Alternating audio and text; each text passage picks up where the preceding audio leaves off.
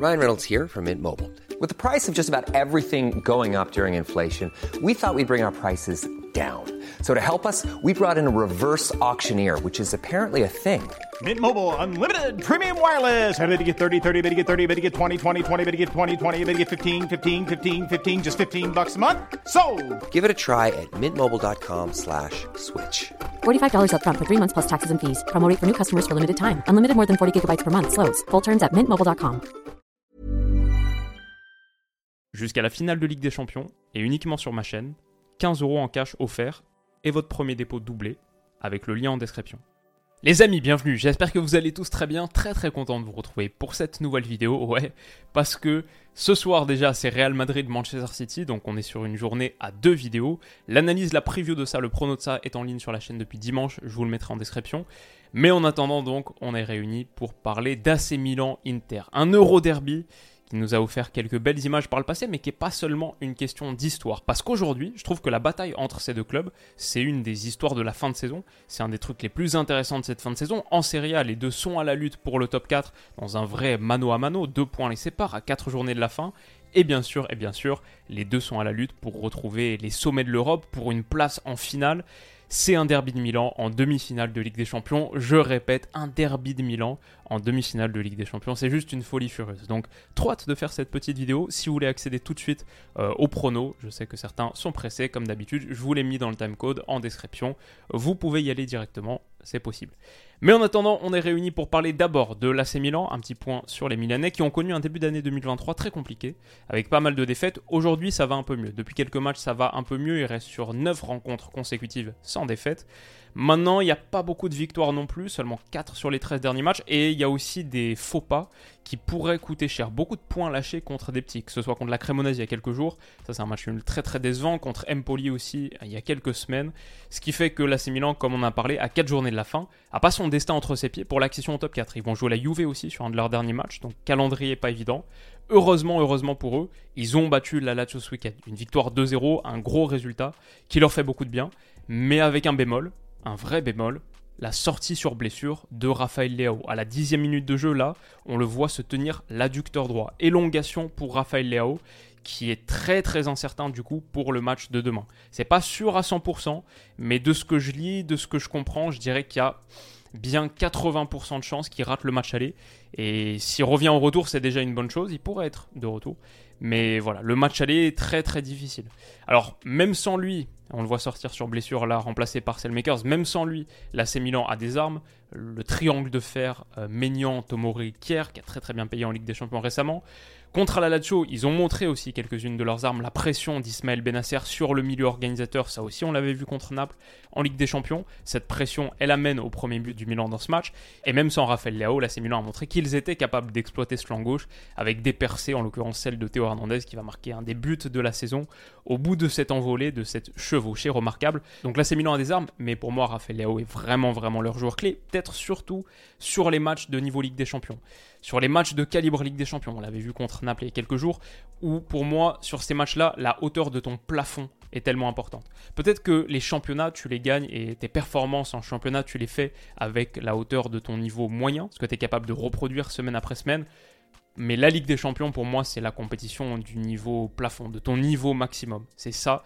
Et Raphaël Leao augmente tellement le niveau maximum de l'AC Milan. Au moment des célébrations, on a aussi vu Giroud avec un gros gros pack de glace sur la cheville gauche. Bref, cet AC Milan, en Europe, il y a quelque chose de spécial. Ils ont de super joueurs, on en a parlé de certains, mais Benasser, euh, Tonali, même Calabria sur le flanc droit qui est top. Il y en a d'autres. Mais ils arrivent peut-être un peu amoindris. Physiquement, il y a quelques pépins. Et c'est des organismes qui sont mis à rude épreuve. Du côté de l'Inter maintenant, euh, ils sont plutôt sur une bonne série. Une seule défaite sur les dix derniers matchs. Ils restent sur cinq victoires consécutives, avec des qualifications en demi-finale de Ligue des Champions en ayant sorti Benfica, en finale de Coupe d'Italie aussi en battant la Juve. Ils ont sur leur dernière performance une démolition de l'Elas Vérone 0-6 à l'extérieur et deux victoires contre les clubs de Rome dans des matchs qui sont des véritables batailles pour le top 4. C'est marrant parce que Inzaghi était sous tellement de pression il y a quelques semaines, je pense qu'il l'est encore, mais l'Inter peut faire une vraie vraie saison de malade. Sur leur fin de saison, ils ont une finale de Coupe d'Italie à jouer contre la Fio, potentiellement un titre au bout. Ils sont top 4 à 4 journées de la fin, potentiellement qualification directe en Ligue des Champions, et ils sont demi-finalistes de C1 en ayant sorti le Barça en groupe, avec face à eux l'AC Milan. S'ils l'emportent là, c'est dur de voir Inzaghi prendre la porte, même si je sais que beaucoup de supporters interistes le réclament c'est les résultats là de cette fin de saison parlent plutôt pour lui pour l'instant. Il faut dire que les résultats contre l'AC Milan aussi parlent pour lui sur les deux matchs en 2023, ils avaient perdu en 2022 mais en 2023 sur les deux matchs en championnat victoire 1-0, c'était le 5 février et en Supercoupe quelques semaines plus tôt à Riyad en Arabie Saoudite, victoire 0-3. Donc ils ont pris un petit ascendant psychologique, peut-être tactique c'est une équipe qui manipule très bien l'espace. Je pense que Simone Inzaghi, tactiquement, il a de leçons à recevoir de personnes sur les plans qu'il est capable de mettre en jeu ponctuellement sur certains grands matchs. On a beaucoup beaucoup parlé sur la chaîne de ces euh, doubles diagonales, les obliques, l'utilisation de la largeur sur ce système en 3-5-2 et aussi par exemple les percées de Bastoni qui n'hésitent pas à porter le ballon pour ensuite adresser des centres très très dangereux, travailler pied gauche.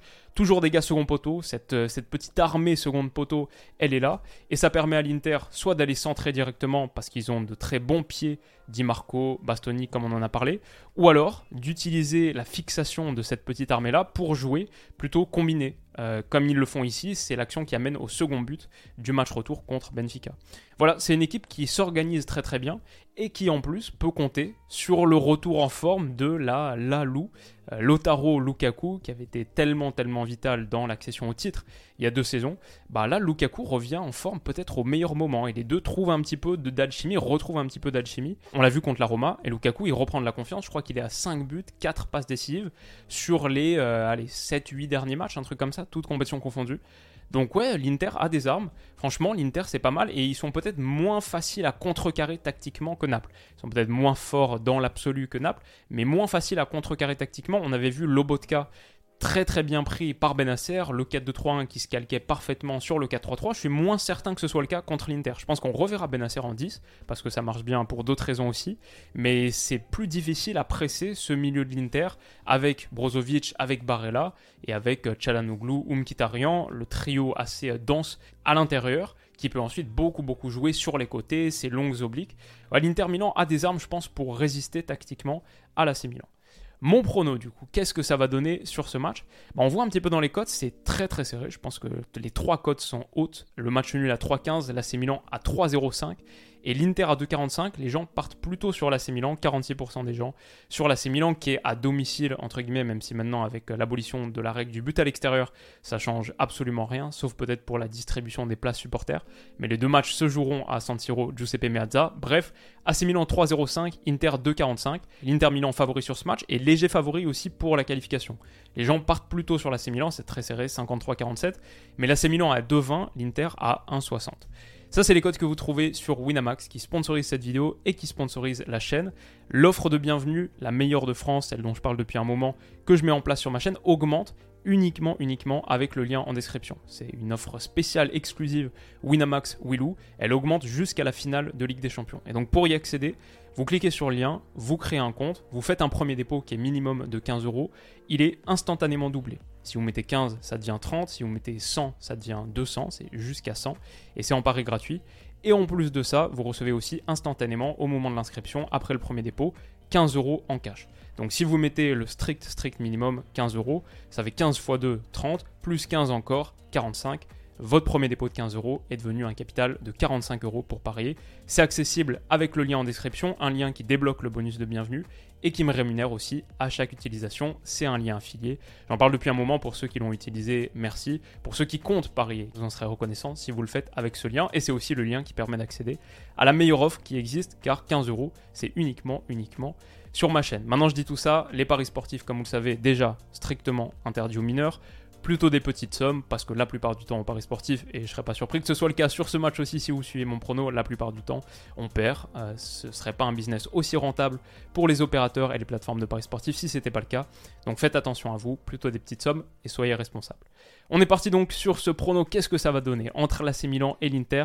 Je pense que l'absence de Rafael Leao, si elle se confirme, c'est un vrai vrai problème. Sans lui, l'AC Milan perd son arme pour sortir de la pression et faire mal en contre. On l'avait vu contre Naples, attaquer les grands espaces, c'était possible pour l'AC Milan avec Rafael Leao. Désormais, si l'Inter veut presser par exemple, est-ce qu'ils peuvent vraiment s'en sortir En l'absence, Selmakers, c'est pas mal, mais c'est pas un Rafael Leao. Ça me fait un peu penser à la situation que Naples avait vécue sans Victor Osimhen à l'aller. Et ça leur avait coûté cher. Donc c'est marrant parce qu'au moment du tirage, moi je penchais plutôt à ces Milan. Je disais que même si les équipes me semblent très proches, ils avaient sans doute deux joueurs du niveau que l'Inter n'avait pas. Je pensais à Maignan et je pensais à Raphaël Leao. Deux joueurs forts et classe qui augmentent ton niveau maximum, peut-être suffisamment pour passer.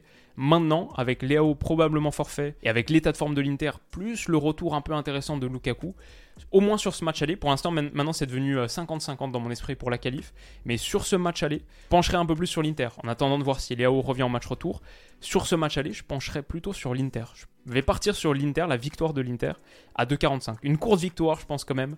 Un match qui euh, fera honneur à la tradition historique des Euro Derby, donc un match assez euh, serré, contenu, 0-1 je pense pour l'Inter.